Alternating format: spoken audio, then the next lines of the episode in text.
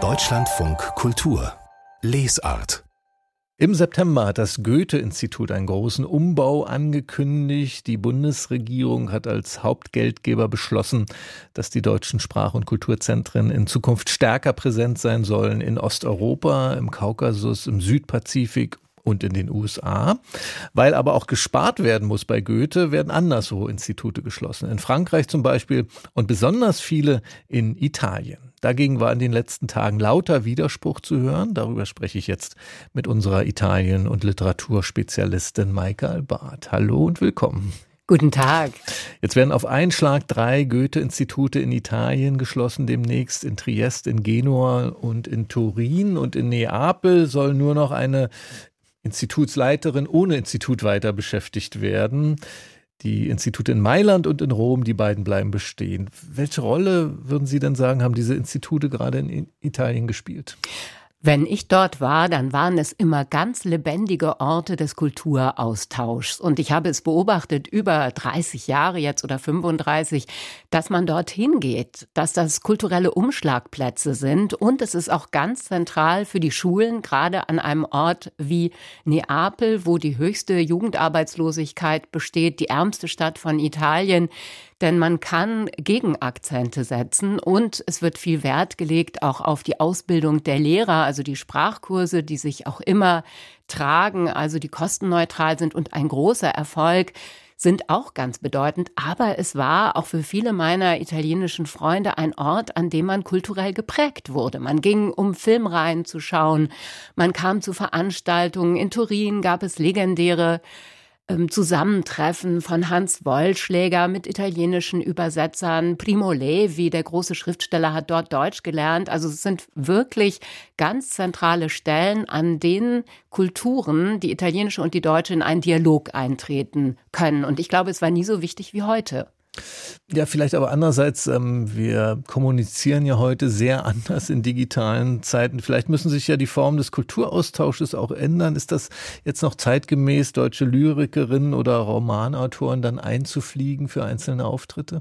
Man muss auf Nachhaltigkeit achten, aber das ist längst passiert. Was ich jetzt beobachtet habe, besteht auch eigentlich der Wunsch oder man organisiert es so, dass äh, ein Schriftsteller, der in Italien ist, dann alle Goethe-Institute bereist. Oder gerade ist Katharina Polladjan an der Villa Massimo zu Gast und auch sie fährt an ganz unterschiedliche Orte. Das sind dann Zugreisen, es sind längere Aufenthalte und von Neapel weiß ich beispielsweise, dass es dort Projekte gab mit bildenden Künstlern, die dann länger da waren, die Aufenthaltsstipendien hatten, die dann ihrerseits mit italienischen Künstlern zusammengearbeitet haben.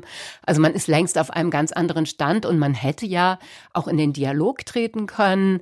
Die Außenministerin, die immer für eine feministische Außenpolitik steht und jetzt auf einen Schlag in Neapel zehn von elf Mitarbeiterinnen entlässt, hätte ja ganz einfach sich erkundigen können, welche Art von Kulturarbeit dort auch sinnvoll ist. Und dasselbe gilt für Turin und auch Genua. Also es ist einfach ein Jammer, dass dort so ein Kahlschlag betrieben wird und keine Rücksicht genommen wird auf die Bedürfnisse. Und es wäre ja auch ein Gegenakzent gegen diese postfaschistische Kulturpolitik, die gerade in Italien passiert.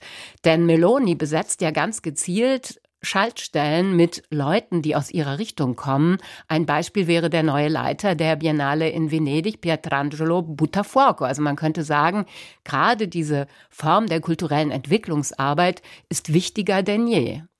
Turin ähm, ist ja nochmal ein besonders äh, interessantes Beispiel. Da gibt es jedes Jahr die Turiner Buchmesse. Im Mai 2024, kommendes Jahr, wird Deutschland da Gastland sein. Man will da den Austausch befördern, bevor Italien dann wiederum in Deutschland Gastland ist auf der Frankfurter Buchmesse, auch im kommenden Jahr.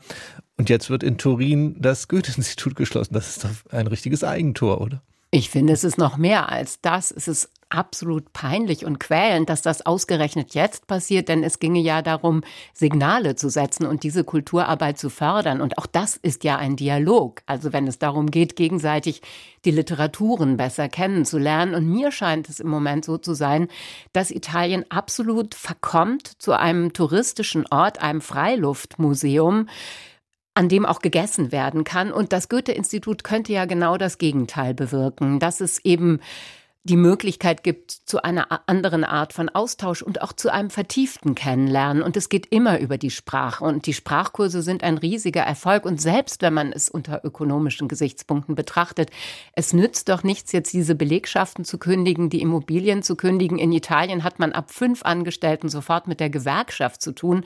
Das wird sehr teuer, auch diese Auflösungsverträge zu bewerkstelligen. Man muss Abfindungen zahlen. Und es geht etwas verloren, das gewachsen ist. Auch das Vertrauen wird zerstört. Denn längst arbeiten diese Goethe-Institute ja mit lokalen Einrichtungen zusammen und sorgen dafür, dass das kulturelle Leben an Orten wie zum Beispiel eben in Süditalien, wo es sonst wenig gibt, weiter besteht. Und das, finde ich, ist eine Pionierleistung, die gerade das Goethe-Institut sich auf die Fahnen schreiben müsste. Damit soll es jetzt ähm, zu Ende sein, an einigen Orten zumindest. In Turin, Triest und in Genua soll es keine Goethe-Institute mehr geben. In Neapel eben nur dieses eine Frau-Institut. Vielen Dank an Maike Albart.